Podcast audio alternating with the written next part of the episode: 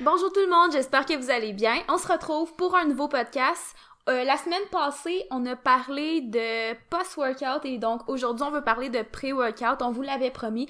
Donc, on va vous donner nos recommandations pour bien choisir quoi manger avant l'entraînement. Je pense qu'on pourra aussi vous donner notre euh, idée favorite, notre repas préféré ou notre collation préférée. Sinon, on va aussi parler de quoi faire entre les séries pour optimiser son temps. Hein? Parce que particulièrement en powerlifting, parfois, là, c'est pas rare que c'est 3 minutes de pause, 4 minutes de pause. Ça peut même euh, aller un petit peu plus haut aussi, là, selon l'athlète.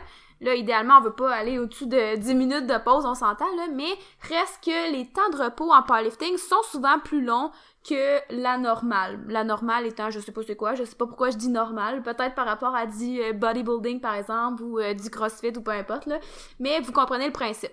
Avant toute chose, Bren, je te laisse faire les annonces du jour. Yes, exactement. Donc, euh, si jamais vous aimez le podcast, n'hésitez pas à partager dans votre story, vous abonner au podcast, donner 5 étoiles sur l'application que vous l'écoutez si vous êtes en mesure de, de donner les 5 étoiles.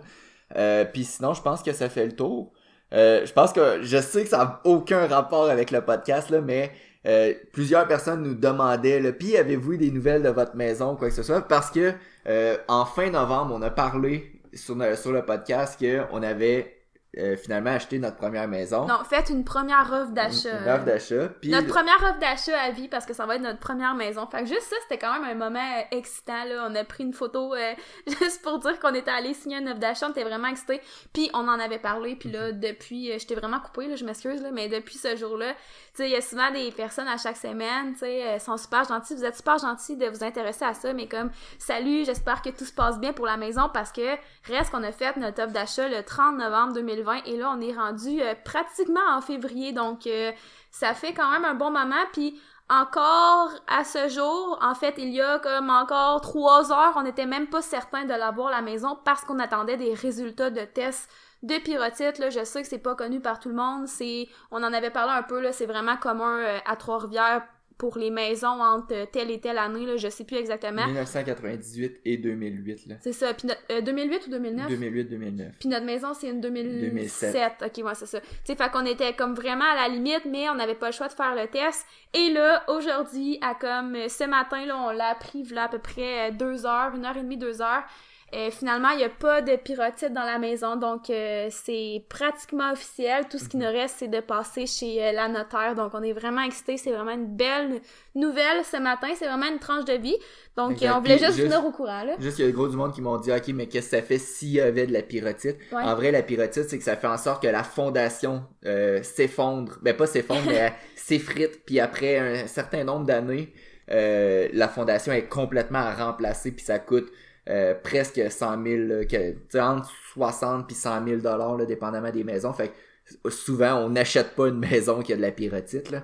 Donc, euh, c'est pour ça. Fait que si jamais il y en avait eu, on n'aurait pas acheté cette maison-là. Mais, Ou si tu veux l'acheter puis qu'il y a de la pyrotite, faut que t'en prennes conscience puis que tu sois prêt à exact. payer les coûts parce que tu sais tu peux pas euh, vivre éternellement avec ça là. Donc euh, voilà, on est super contents, ça a bien parti la journée. On commence honnêtement, on commençait à se dire, regarde, peu importe, euh, on est comme immunisé à toutes les pas les mauvaises nouvelles, là, c'était pas plein de mauvaises nouvelles, mais on a quand même rencontré beaucoup d'embûches, tu sais, en cours de route, pas des embûches nécessairement, mais tu sais, c'était comme tout le temps des délais, puis tu sais, on était toujours dans l'incertitude, on va-tu l'avoir, on va-tu pas l'avoir, là, puis finalement là, le, le fait de rendre ça presque presque officiel, on est vraiment content. Mais c'est ça, tu sais, un matin, euh, encore cette semaine, on se dit, regarde, peu importe qui arrive, on est immunisé. Euh, donc il y a ça. Puis si jamais là, je sais pas quand ça va sortir officiellement, mais on a fait un podcast avec Quantum Training, euh, Jacob Hamel. Donc si jamais là, vous pouvez aller suivre son podcast, il est excellent. Euh, bientôt le podcast avec nous. Donc pas, ça sera pas sur notre euh, plateforme de podcast, ça va être sur la sienne. Euh, on a fait une entrevue avec lui, donc euh, vous pouvez aller voir ça là, quand ça va sortir. On va aussi le partager dans nos, euh, sur nos réseaux sociaux, vous allez pouvoir voir. c'est vraiment quelqu'un qu'on respecte beaucoup, qu'on aime beaucoup son contenu, donc c'était vraiment un honneur pour nous d'aller sur le podcast. Puis tu honnêtement, faire les podcasts sur Bimor, là, c'est pas quelque chose de stressant pour nous, là, parce que on est assis dans notre cuisine avec notre petite bouteille d'eau, notre café, puis on fait ça bien relax, tu sais, parce qu'on parle de ce qu'on a envie, puis Mhm. puis tout. Mais le fait de se faire interviewer, honnêtement, on était quand même stressés, là, tu sais, c'était comme une nouvelle... euh, on avait vraiment jamais fait ça, donc euh, c'était vraiment une belle expérience.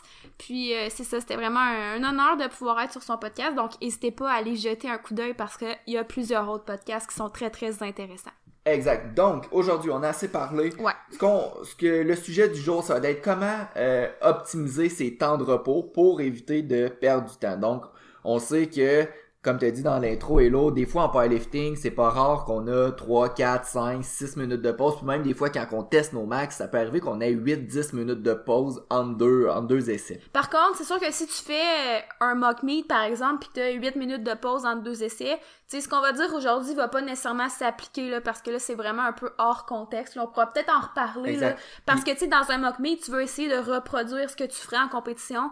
Personnellement, par exemple, en compétition, entre mes essais, je reste debout. Faut vraiment que je reste debout, faut pas que j'aille m'asseoir. Je, je reste debout, souvent je, je marche, euh, tu sais, je, je reste un peu dans ma bulle, je reste avec ma musique. Donc, c'est sûr que si je fais un mock meet, je vais faire exactement ça. Puis, tu sais, ce qu'on va dire aujourd'hui, c'est pas de marcher. Il y, a, il y a euh, des, il y a des choses qui s'appliquent pas, mais tu sais, je prends l'exemple, nous, en ce moment, on s'entraîne, en tout cas, quand on, on va avoir notre garage, euh, notre maison puis notre garage, ça va changer, mais en ce moment, on s'entraîne dans un garage pas chauffé, cette semaine, il fait moins 10, moins 15 degrés, c'est froid, on n'a pas nécessairement envie de prendre euh, 8, 10 minutes de pause entre nos séries puis rien faire. Donc, premièrement, ben, ça nous permet de, les trucs qu'on va donner, ça va nous permettre de nous garder au chaud, mais aussi, ça va permettre aussi d'économiser du temps parce que c'est pas tout le monde qui ont euh, nécessairement 4 heures, 3 heures, 2 heures à accorder à leur entraînement. Puis ils veulent que crime s'ils ont du squat puis du bench à faire dans, même, dans la même session, ben si ça peut rentrer en 60 minutes, ben c'est l'idéal pour eux. Euh, fait que souvent même quand j'ai des nouveaux clients, ils me disent ah j'hésite à faire du powerlifting parce que les entraînements sont trop longs, ça dure 2, 3, 4 heures. Puis je suis non, non. C'est sûr qu'il y a moyen que tu rentabilises un petit peu plus ton temps dans tes entraînements. Donc euh, d'optimiser ces temps de repos tout en restant efficace, ça va être probablement une des façons les plus importantes. Par contre, moi, je vais être honnête avec vous, tu sais, ce qu'on va nommer aujourd'hui, en ce moment, je les fais pas parce que, comme tu dis, il fait quand même froid, puis honnêtement, je raccourcis mes temps de pause à cause de ça. Tu sais, j'ai pas envie d'être comme 3-4 minutes à rien faire. Honnêtement, mes, mes temps de repos sont beaucoup moins longs. Est-ce que c'est optimal? Peut-être pas, mais honnêtement, c'est ça qu'il me faut en ce moment parce que on n'a pas envie de rester là pendant une heure et demie, là. Donc, euh, les, les entraînements sont les mêmes, mais ils se font plus rapidement. Donc, j'ai l'impression que ça a comme un peu bâti ma tolérance à la densité, tu sais. Puis ça se pratique. Euh, je dis pas que c'est ça qu'il faut faire, je dis pas que c'est ça qui est optimal. Fiez-vous à ce qu'on va nommer aujourd'hui, mais tu sais, c'est juste pour être honnête. Puis honnêtement, en ce moment, je, je fais même pas ça. Tu sais, même qu'on va nommer un point, tu sais, tu peux regarder tes vidéos, analyser tes vidéos. J'ai même pas envie de me filmer en ce moment. Tu sais, je le fais euh, vraiment plus rarement que d'habitude. quand, quand il faut se filmer, il faut enlever nos mitaines puis nos ça. gants, puis nos doigts viennent, geler assez rapidement. C'est ça. euh, Donc, tu sais, j'ai même pas envie de me filmer. Tu sais, je le fais vraiment moins souvent. Donc, euh, sais, c'est comme à prendre en considération. Là, c'est juste pour être honnête. Donc, le premier point qu'on a marqué, c'est euh, c'est très simple, c'est euh, ça, ça vient de soi, mais c'est remplir son programme ou de prendre des notes sur son entraînement. Donc, si tu fais une série, puis par exemple, tu as mis telle charge, puis tu as fait tel RPE avec telle difficulté, ben je pense que c'est important, puis non seulement c'est obligatoire, mais ça va vous aider à suivre votre progrès, puis même souvent, euh, le monde, ils vont suivre peut-être, ils vont prendre en note peut-être juste les charges qu'ils ont faites au squat, au bench, puis au deadlift, mais c'est important de prendre en note le plus de choses possible parce que si, par exemple, il y a un accessoire que tu fait, je donne un exemple, euh, tu as fait cette semaine du good morning, puis tu as mis, je sais pas, 135 livres, ben la semaine prochaine, c'est le fun de voir que, ok, ben good morning, tu as fait 135 livres, tu as fait 8 répétitions à RPE 8, ben la semaine d'après, tu as déjà cet objectif-là en tête pour essayer de mettre un petit peu plus, puis de surcharger, puis de progresser cet exercice-là. C'est impossible que euh, tu te souviennes de tout ce que tu as fait dans ton entraînement la semaine d'avant, les deux semaines avant, si tu prends pas de notes. Puis même à ça, moi, des fois, je m'amuse à, vu que tous mes, mes entraînements depuis que j'ai 14 ans sont pris en notes, des fois, je m'amuse à regarder, à ouvrir des anciens programmes que j'ai fait quand j'avais 15, 16, 17 ans, puis je suis comme, ok, ben, j'ai vraiment progressé, puis à la limite, il y a des fois que j'ouvre mes programmes, puis je fais, ah, j'ai pas tu sais, j'ai pas tant progressé que ça, cet exercice-là, en une telle période de temps. Puis ça permet aussi de voir, OK, ben si j'ai eu un bloc, un bloc d'entraînement que j'ai eu plus de succès, ben ça permet de voir qu'est-ce que j'ai bien fait dans ce bloc-là, puis de peut-être le reproduire une autre fois. Fait je pense qu'une chose, la chose la plus importante dans tes temps de repos, c'est de prendre en note euh, ce que tu as fait. Fait que si par exemple tu as fait une série de une répétition à RPE 8, ben prends-la en note, puis après ça, ben tu vas l'avoir tout, le restant de ta vie, puis tu vas pouvoir euh, faire une suivre ou faire une progression là, de, de tes entraînements. Parce qu'il n'y a pas juste le 1RM comme indicateur pour savoir si tu progresses. Mhm. Donc, c'est important de pas juste se fier à ça. Donc, tu sais, les meilleures charges que tu mets à un exercice, ben, c'est important de les avoir avec toi. Puis ça peut être, tu sais, au squat, ça peut être ta meilleure charge pour 6 répétitions. Tu sais, c'est le fun de la savoir parce qu'après ça, tu peux comparer puis tu peux vraiment mieux voir ta progression. Donc, ça, c'est important de, de les garder en tête. Par contre, je pense qu'en 2021, la plupart des athlètes ont leur programme d'entraînement sur leur cellulaire, puis ça fait en sorte que ça peut être une distraction par contre. Donc si à chaque fois que tu vas remplir ton programme, tu vas aussi sur Instagram, tu vas aussi répondre à tes messages Facebook, ah ben là par contre ça peut être une problématique. Fait faut quand même garder ça en tête. Si tu sais que tu es propice à ça, soit que tu remplisses carrément ton programme tout de suite après ton entraînement, fait que là c'est sûr que là on c'est plus dans le but du podcast de parler quoi faire pour optimiser tes temps de repos, mais il faut quand même le garder en tête. Ou sinon, tu peux aussi imprimer ton programme. Hein? Donc, c'est peut-être plus rare en 2021, mais ça reste quand même une bonne façon de comme track tes, charges. Puis, euh, tu sais, t'as pas accès à ton cellulaire dans ce temps-là, puis tu peux écrire euh, des notes, puis garder tes entraînements dans un carton, par exemple. Je pense que ça peut être aussi une euh, bonne façon. Par contre, essayez de remplir votre programme. Là, c'est sûr que ça n'a pas rapport avec le podcast, là, mais c'est une recommandation. Essayez de, de, remplir votre programme le plus rapidement possible parce que, pour vrai, tu peux faire un entraînement, puis le lendemain, être plus tout à fait certain si t'as mis 40 ou 45. Puis là, après ça, tu sais, quand tu remplis, ben peut-être que t'avais mis 40, mais finalement, c'était 45, mais toi, t'es t'écris 40, donc mm ça peut comme venir biaiser. Donc, aussitôt au moins que vous finissez votre workout, écrivez vos charges, puis sinon, vous pouvez le faire évidemment pendant, pendant vos temps de repos. Puis euh, faites juste vous assurer de pas être distrait par votre téléphone si tel est le cas. Mhm. Euh, l'autre chose que moi, des fois, j'aime intégrer, c'est faire de la mobilité ou des étirements entre mes séries. Fait que quand je dis étirement, on veut pas nécessairement faire un étirement passif euh, pendant maintenir la position étirée pendant 60 secondes du muscle qui est impliqué. Fait que si vous faites du bench press, j'irai pas nécessairement étirer mes pecs pendant 60 secondes entre mes séries Parce que ça pourrait venir un peu là, limiter la production de force par après. Exact. Donc, puis c'est pas de faire non plus un étirement pour le fun de faire un étirement. Si on dit de faire de la mobilité ou des étirements entre vos séries, c'est parce que c'est quelque chose que vous avez besoin. Mm-hmm. Donc, si par exemple, t'es limité, euh, je sais pas, à la cheville, euh, au squat par exemple, ben entre tes séries, tu pourrais en faire de la mobilité de cheville pour voir si ça a un impact sur tes séries euh, suivantes. Puis tu sais, au final, c'est pas très demandant. C'est sûr que tu sais, si t'as vraiment une grosse série à faire, une charge qui est quand même difficile pour toi, c'était peut-être mieux de vraiment focuser là-dessus. Mais si c'est des charges qui sont relativement faciles, puis tu sais que c'est le but que ce soit facile, puis que tu as du temps pour le faire, ça peut être une bonne idée de l'essayer, voir si ça fonctionne bien avec toi. Exact. Une chose aussi des fois que j'intègre, surtout parce qu'il fait froid puis on veut pas passer 4 heures au gym, euh, c'est si je fais mon bench, ben il y a rien qui m'empêche que pendant les, dernières séries de mon de, de bench press, que je commence à faire ma, ma mobilité ou mes, euh, mon activation au squat. Si par exemple j'ai un training que c'est squat, puis après ça j'ai... Euh, si par exemple un training c'est bench, puis après ça j'ai du squat, pendant mon bench, à la fin je vais commencer à faire euh, mon activation au squat, ma, ma mobilité au squat. Comme ça, une fois que j'ai fini ma dernière série de bench, je peux directement commencer mon squat. Fait que ça, il n'y a rien qui empêche de faire ça, puis ça va permettre de sauver quand même pas mal de temps. Là. L'autre chose que vous pouvez faire, c'est de travailler certaines faiblesses ou peut-être même des muscles posturaux qu'on travaille peu généralement. Donc, je reprends mon exemple, euh, bon, je vais prendre l'exemple au squat. Si vous faites du squat, il n'y a rien qui empêche de faire un petit peu de coiffe des rotateurs entre vos séries si vous voulez travailler euh, votre votre coiffe des rotateurs, si par exemple vous avez une blessure à l'épaule ou quoi que ce soit, il n'y a rien qui vous empêche de faire du bend, du bend pour la part entre vos séries de squat il y a rien qui vous empêche de faire, euh, je sais pas, d'autres exercices qui sont pas demandants neurologiquement, qui sont peu demandants aussi de façon musculaire, puis qui impliquent pas votre mouvement principal que vous êtes en train de travailler. Fait que ça, souvent, c'est quelque chose que je fais beaucoup.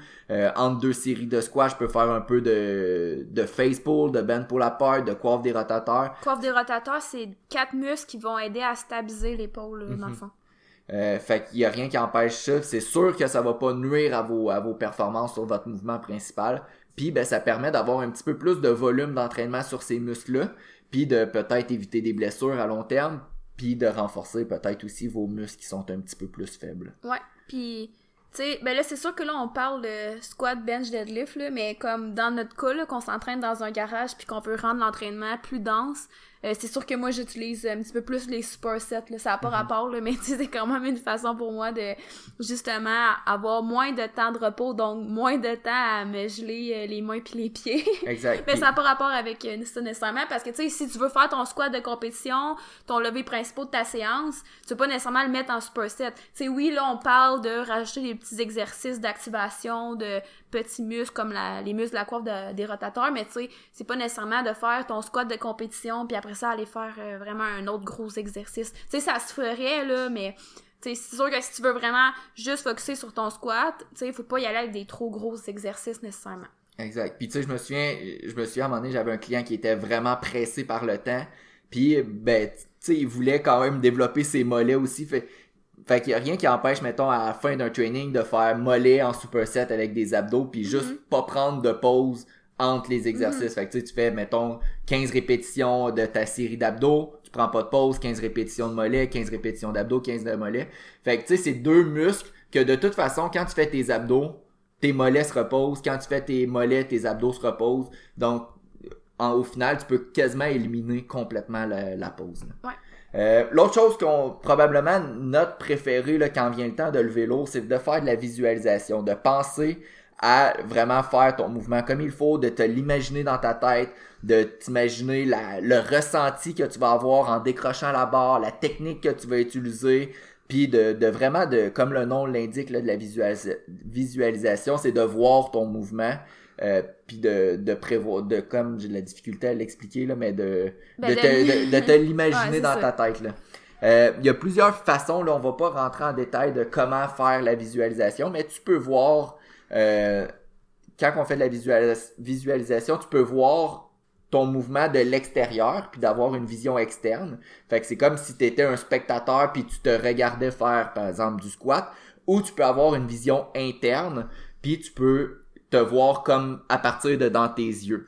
Euh, Il y a différentes, euh, tu sais, au niveau... euh, au niveau des, de l'efficacité, chaque méthode va un petit peu avoir chacun des avantages. Si tu veux te voir de l'extérieur comme un spectateur, souvent, ce que ça semble indiquer, c'est que ça va être plus efficace au niveau technique pour corriger un, un geste moteur. Puis si tu te vois de tes propres yeux, des fois, ça va être plus efficace au niveau de la confiance, peut-être, au niveau de la juste de la préparation mentale, du ressenti. Euh, fait que ça peut-être euh, les effets là, qui, qui sont faits de chacune des deux façons vont être un petit peu différents. Mais la façon la plus importante, ça va être celle que tu à l'aise puis que le plus de facilité. Ouais, super. Euh, Ben c'est ça peut être juste de se concentrer aussi là, tu sais de se mettre une musique qui nous met dans l'ambiance qu'on veut être. Mhm. Par contre, c'est sûr qu'il faut faire attention là avec tout ce qui est le fait de se mettre dans un dans une certaine ambiance. C'est des fois souvent au powerlifting, on va associer la- l'ambiance un peu comme intense, tu sais se hype, se préparer, se craquer avant le lever. Par contre, honnêtement, je vous conseille de quand même doser à quel moment vous faites ça. Parce que si à chaque entraînement, vous dites, je vais arriver vraiment intense, je vais me craquer, je me mets dans le beat, je veux pas qu'on me parle, je mets ma musique euh, préférée qui me met le plus hype possible, puis qu'à chaque série, tu sais, t'essaies de te mettre dans ce mood-là. Oui, ça va fonctionner, par contre, pendant combien de temps? Tu peux pas, comme toujours, te hype au maximum comme si t'étais en compétition ou dans un mock meet à chaque training. Donc, faut savoir bien doser ça. Puis tu sais, je sais pas toi qu'est-ce que t'en penses, mais moi il y a des musiques que je me réserve pour ces moments-là.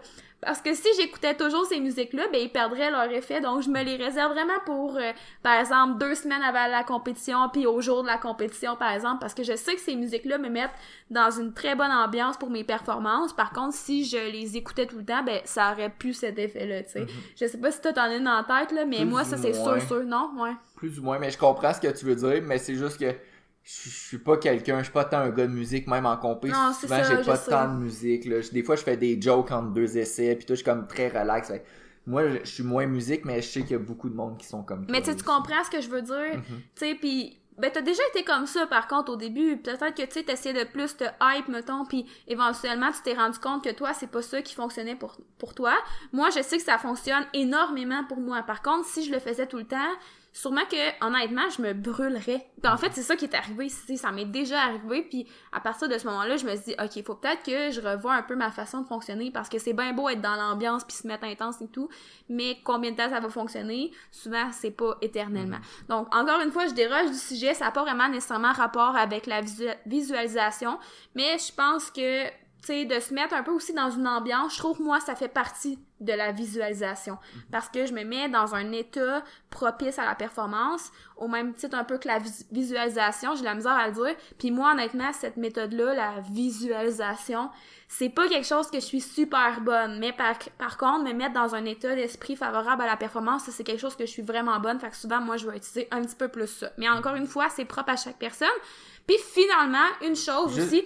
Juste une chose. Souvent, je sais qu'il y a beaucoup de monde qui disent comme toi qui sont pas bons à faire de la visualisation, mais la visualisation, pour ceux qui se disent qu'ils sont pas bons, c'est un skills aussi. donc, c'est quelque chose qui se travaille.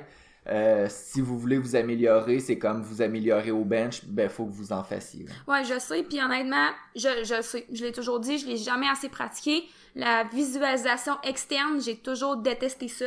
Même quand je faisais de la gymnastique, tu sais, j'essayais de me, d'en faire avant mes compétitions, puis j'y arrivais pas. Je me voyais toujours tout croche. J'étais pas capable de me voir le faire. Puis on dirait que, mais on dit excusez, ça me déconcentrait plus qu'autre chose. Mm-hmm. Mais depuis que j'ai comme découvert la visualisation interne, là, je suis plus capable d'en faire. Puis je trouve que je vais perdre ma voix, je sais pas qu'est-ce qui se passe, mais je trouve que la visualisation interne, ça fit plus avec, c'est ça, ma recherche de me mettre dans un état, parce que avec ma musique, on dirait que je suis plus capable de me visualiser, de façon interne, puis voilà. Enfin, je vais arrêter de dire ce mot-là parce que je pense que j'ai comme bégayé cinq fois dans les euh, deux dernières minutes, là. Mais on va enchaîner avec la dernière euh, façon de qui pourrait vous aider à optimiser vos temps de repos. Puis je vais te laisser mhm. la dire pendant que je prends une gorgée d'eau. Exact. Euh, la dernière façon, c'est vraiment d'analyser ces vidéos. C'est pas quelque chose qui... Il faut faire attention. Parce que des fois, il va y avoir certaines personnes qui vont vouloir suranalyser, puis là, ils vont devenir un peu euh, technique freak qu'on va appeler là. Fait que vraiment les chaque petit détail de leur technique ils vont vraiment essayer de tout corriger. Puis au final ils, ils, deviennent un peu là la dernière fois j'avais essayé de dire ça je m'étais trompé là mais ils deviennent paralysés par l'analyse. C'est un cours euh, de prononciation en fait un podcast. Exact j'ai juste euh, paralysis by analysis en anglais. Mais c'est ça ils viennent ils analysent tellement leur mouvement qu'ils viennent qui paralysent. Fait que je pense que euh, entre ces séries souvent moi par exemple je vais faire un top 7. Fait que je vais faire, par exemple, euh, hier au bench ou avant-hier, c'était une série de 1 à RPE 7. Je vais le filmer, puis je vais juste regarder vite vite entre ma, mon top 7 puis ma série de back-off, qu'est-ce que il a moins bien été, qu'est-ce qui a bien été. Puis à partir de là, je vais peut-être juste me donner un petit cue technique, un petit point que je me dire, ok, ben je trouve que dans mon top 7, ça c'est ça qui est arrivé euh, mercredi en vrai quand je l'ai fait. Je trouve que j'ai poussé trop vers l'avant versus trop vers mon visage. Fait que je me suis juste dit dans mes séries de back-off, pense à pousser plus vers ton visage. Mais je me suis pas mis à dire OK, plus vers mon visage, rétracte plus les omoplates, euh, euh mets tes pieds euh, à tel angle, genre juste un point technique. J'analyse ma vidéo une ou deux fois, je me donne un point technique, puis après ça, je fais juste penser à ça. Mm. Fait que faut, encore une fois, faut faire attention si vous vous filmez euh, faire attention parce que pour pas tomber dans les réseaux sociaux. Puis on voulait parler aussi rapidement en lien avec ça, quoi ne pas faire entre vos séries. Le premier point qu'on s'est donné, c'est éviter les réseaux sociaux, évidemment. Un truc que moi, qui m'a grandement aidé, c'est de désactiver. Je pense que je suis en train de perdre ma voix moi aussi. C'est de désactiver les, euh, les notifications sur mon cellulaire. Surtout les notifications Messenger. Je reçois beaucoup de courriels. De messages. De messages. Puis quand tu vois euh, que te ben, c'est parce que c'est ton outil de travail. Mhm. tu sais, c'est un peu comme si t'allais au gym, mettons quelqu'un qui travaille de bureau, c'est comme s'il allait au gym puis qui, tu sais, qui regardait toujours ses courriels. Tu sais, mhm. ça fait pas de sens, fait que ça fait du sens pour toi de désactiver tes notifications. Par contre, moi, quelque chose que souvent avant les compétitions, je vais faire, c'est que je vais me mettre en mode avion, tout mhm. simplement. Par contre, attends, je vais juste dire pourquoi, là, parce que le mode avion va comme désactiver le, le Wi-Fi puis les, les trucs qui vont rentrer, les textos et tout. Par contre, c'est sûr que mon programme, si je l'ai juste sur mon cellulaire, je pourrais pas aller le remplir parce que c'est comme par internet. Fait qu'il faudrait comme que je fasse un screenshot, mettons, ou je l'imprime format papier puis que j'aille le remplir après dans mon cellulaire. Mais c'est quand même une très bonne chose que tu peux faire si tu sais que t'es toujours propice à aller sur Instagram. Parce que pour vrai, un entraînement, là, c'est quand même court, là. Tu t'es pas censé euh, passer 4 heures au gym, là. Tu t'es capable de te passer de ton cellulaire pendant une heure, une heure et demie, deux heures au pire, là. Puis, tu parce que ce que ça fait, c'est que ça te déconnecte vraiment de l'entraînement. Puis, tu sais, une des, des autres choses qu'on voulait parler, c'est de ne pas penser à autre chose que l'entraînement, justement. Parce que là, si tu te mets à penser à ton travail, si tu mets à penser à ton problème de la journée, peu importe, tu vas être déconnecté de ton entraînement puis tes résultats vont être moindres, c'est pratiquement sûr et certain. Donc, tu sais, quand t'arrives au gym, faut que, sans dire que tu te hype pis tout, comme j'ai dit tantôt, faut au moins que tu te concentres sur la tâche à faire qui est de t'entraîner. Si t'es tout le temps sur ton cellulaire ou que tu penses toujours à autre chose, c'est sûr que ton entraînement va être moins efficace. Mhm. Euh, donc, parfois, de se mettre en mode avion, de désactiver les notifications sur l'application qu'on utilise le plus, que ce soit Facebook, Instagram, euh, YouTube, peu importe. Si tu sais que tu reçois souvent des notifications, tu peux les désactiver pendant ton entraînement. Quitte à, je sais pas, fermer le Wi-Fi, euh, peu importe. Si tu reçois beaucoup de textos, euh, peut-être te mettre en mode avion, par exemple. T'es pas obligé de faire ça non plus. C'est juste de s'en rendre conscient que des fois, ça peut vraiment nous distraire. Puis des fois, peut-être que finalement, tu dépasses ta pause parce que justement, t'étais sur ton cellulaire, puis là, ça fait que t'as pris beaucoup trop de pauses pour rien. Donc, des trucs comme ça. Mhm. Puis le dernier point à ne pas faire, ben, c'est pas un club social quand tu t'en vas au gym. Évidemment, là, en ce moment, c'est fermé, donc c'est moins le problème. Mais des fois, je me souviens, j'ai une personne en tête que à chaque fois que je le voyais au gym, c'était tout le temps des mauvaises nouvelles. Puis, tu sais, on y, tu sais, on y dit ah salut, comment ça va, juste pour être poli, être gentil. Puis là, oh écoute aujourd'hui là ma femme, là, puis c'est tout le temps des mauvaises nouvelles. Fait que, tu sais, des fois, éviter de comme partir des conversations avec tout le monde, juste garder une bonne énergie, puis rester concentré sur vos affaires. Parce que tu peux pas comme parler à quelqu'un puis 5 secondes après avoir la barre sur le dos puis être prêt à squatter. Impossible que tu sois concentré. tu sais, fait que moi si quelqu'un me met à me parler, tu sais des fois c'est inévitable là, quelqu'un tu sais se met à parler puis tu vas être poli puis tu tu vas, tu vas l'écouter là, ça fait partie de la vie. Euh, mais ça fait en sorte que 3 4 minutes après, la personne me parle encore, puis là après ça quand elle s'en va, je suis comme ah, on dirait que ça m'a pas concentré, mais on dirait que le fait que je le sais que la personne m'a comme un peu déconcentré, c'est comme si ça me ça me fâche un peu intérieurement puis ça me pousse à me concentrer encore plus. Puis souvent ça fait que j'ai des bonnes séries. c'est drôle à dire là mais c'est comme vraiment l'inverse là. Mais en tout cas peu importe juste prendre conscience de ça aussi là. Tu sais, vous êtes pas obligé d'être euh, bête avec tout le monde là, tu sais c'est pas ça là. Mais si tu sais t'es du genre à aller tu sais commencer des conversations avec les gens ben c'est juste de prendre en considération que ça se peut que ça te déconcentre pour ta prochaine série puis qu'elle soit pas aussi bonne. Si tu vas au gym pour ça, ben c'est correct là. On n'est pas ici pour juger personne, on n'est pas ici pour pointer du doigt. Si toi t'aimes ça aller au gym, être avec tes amis, chiller, rire, etc.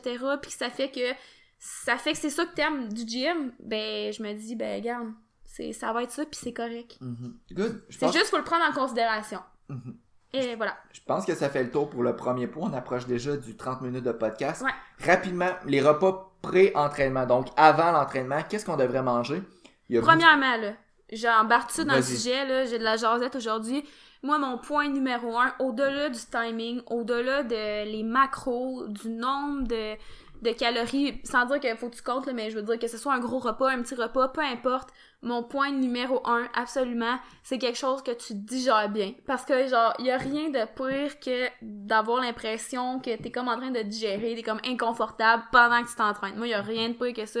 Donc, mon critère numéro un, là, peu importe les autres points qu'on va nommer, c'est ça. Mhm. Donc, euh, évidemment, quelque chose que vous digérez bien, quelque chose qui vous donne de l'énergie. Quand vous mangez cet, euh, cet aliment-là ou ce repas-là, vous vous sentez mieux après l'avoir mangé qu'avant de l'avoir mangé. Parce que si on prend un exemple, euh, manger une grosse pizza avec des gros hamburgers, des souvent on se sent moins bien Parce que après. tu vas pas le gérer Exact. ici, tu sais, tu vas avoir de la misère à gérer. quelque chose que vous savez que ça va vous donner de l'énergie. Euh, pour le timing, idéalement, on veut pas, on veut éviter de manger peut-être dans les 30 minutes avant l'entraînement. Euh, souvent, c'est recommandé entre 30 et 90 minutes avant l'entraînement. Plus vous vous rapprochez du 90 minutes, plus votre repas peut être gros. Puis plus vous vous rapprochez du 30 minutes, plus on, ça va ressembler à une petite collation. Euh, C'est drôle parce que nous, on fait un peu l'inverse parce que moi, je mange une, petite collation avant puis je mange un, plus un repas après. Toi, on va le dire tantôt, tu manges plus un repas avant et une petite collation après. C'est Mhm. drôle, on est l'inverse. Je viens de réaliser ça. Euh, parce que moi, ça, c'est ce que j'appelle le John Meadows syndrome. Ouais. C'est John Meadows, pour ceux qui connaissent pas, c'est un bodybuilder professionnel. Euh, Puis lui, ce qu'il qu'il dit, c'est la seule raison qui fait en sorte qui peut arrêter de s'entraîner en plein milieu d'un entraînement, c'est s'il a faim. Puis moi aussi, si, si pendant une série de squats, je suis comme, ah, j'ai vraiment faim, pour vrai, je vais pas arrêter de m'entraîner, mais ça va vraiment perturber mon entraînement. Donc, avant mon entraînement, j'aime vraiment ça, manger un bon repas complet, puis à la limite, j'aime mieux être un petit peu plus plein qu'avoir le ventre vide. Mhm. Euh, fait que c'est ça. Moi, souvent, je vais manger un repas complet environ 60 minutes avant l'entraînement. Euh, aussi, bon, en termes de macronutriments, souvent, on va vouloir une consommation moyenne en protéines. Fait qu'on peut parler dans 15 et 30 grammes de protéines. On veut une consommation moyenne à élever en glucides. Mais ça, faut faire attention parce que si votre consommation en glucides est trop élevée, par exemple, vous, vous faites un cheat meal puis vous mangez Ouais. euh, du gâteau puis tout, ça va faire l'effet inverse, ça va vous ça va vous rendre fatigué. Ce qu'on appelle c'est ça s'appelle euh, avoir un rush d'insuline. Puis ça va faire en sorte que vous allez vous sentir fatigué. Fait que quand vous mangez un gros repas de riche, Mais tu sais, tu veux que ça soit euh, équilibré, santé, là. exact. Fait que quand Je on- pense, moi, dans ma tête, c'était comme un peu sous-entendu, là. Ouais, ouais. Mais quand on mange un gros repas de riche, souvent, on a juste envie d'aller se coucher, on est somnolent après. C'est pas l'effet qu'on veut avoir avant un, un entraînement. Donc, euh, généralement, pour la plupart des gens, entre 20 et peut-être 50-60 grammes de glucides, ça va être suffisant. Euh, puis finalement, on veut une consommation faible à moyenne en lipides, donc les gras. Euh, pour pas, parce que les lipides vont ralentir la digestion, on veut pas nécessairement d'être en train de digérer pendant notre entraînement. Donc, répétez rapidement, euh, quelque chose qu'on digère bien, quelque chose qui vous donne de l'énergie, 30 à 90 minutes avant l'entraînement, consommation moyenne en protéines, moyenne à élever en glucides, puis faible à moyenne en lipides. Mhm. Mon repas préféré, moi, avant l'entraînement, souvent j'aime ça manger, euh, moi c'est mon steak, là, un petit peu soit du steak de cheval avant de m'entraîner, puis euh, souvent ça peut être soit du riz ou du pain avec euh, du pain avec des du beurre d'amande. Il y a un petit peu de, un petit peu de, de lipides là, dans tout ça, mais c'est quelque chose que je digère bien. Sinon, des fois, quand j'ai, je mange pas de repas complet, ça va plus être une collation du style yogourt, fraises, puis euh, un demi scoop de protéines. Moi, personnellement, je suis même pas les recommandations parce que ma collation l'après-midi, je prends pas de protéines. Moi, j'aime ça manger des fruits puis des noix. Euh, par contre, il faut pas que ça soit trop avant l'entraînement parce que moi, j'aime pas me sentir trop pleine pendant mon entraînement. Là, je l'ai dit tantôt un peu. Mais aussi parce que les, les noix, c'est ça, ça se digère comme plus lentement. Puis je le, je le sens la différence si les mange tout de suite avant l'entraînement. Même si ça bourre pas, là, je sens vraiment la différence. Fait que c'est à peu près euh, une heure là, avant mon entraînement, je mange mes fruits avec quelques noix, puis euh, je suis bien correct avec ça. C'est toujours ça que je prends la semaine. euh, ma collation de travail, dans le fond, là, c'est pas mal toujours ça. Good. Donc faites ce qu'elle a dit, dit, mais pas ce qu'elle fait, parce qu'elle mange pas ses protéines. Non, je mange. Mais non, mais j'en mange correct, tu sais, tout le restant de la Mhm, journée, ouais. mais cette collation-là, je sais pas, j'en, j'en ai pas parce que j'aime ça manger mes fruits avec mes noix. Puis tu sais, ça fait partie de. Ça fait partie de la vie là. On n'est pas tout le temps by the book, là. Tu sais, faut pas penser que je suis comme parfaite dans tout, là, dans tout ce qu'on recommande à la perfection. C'est vraiment des recommandations, puis vous faites ce que vous faites avec ça. Euh, ce que vous faites ce que vous voulez avec ça. Good. Donc, euh, sur ça, ça va conclure le podcast. N'hésitez pas à aimer, vous abonner, parlez-en à un ami, partagez dans votre story Instagram. Puis sur ça, nous, on se revoit la semaine prochaine. Bye bye!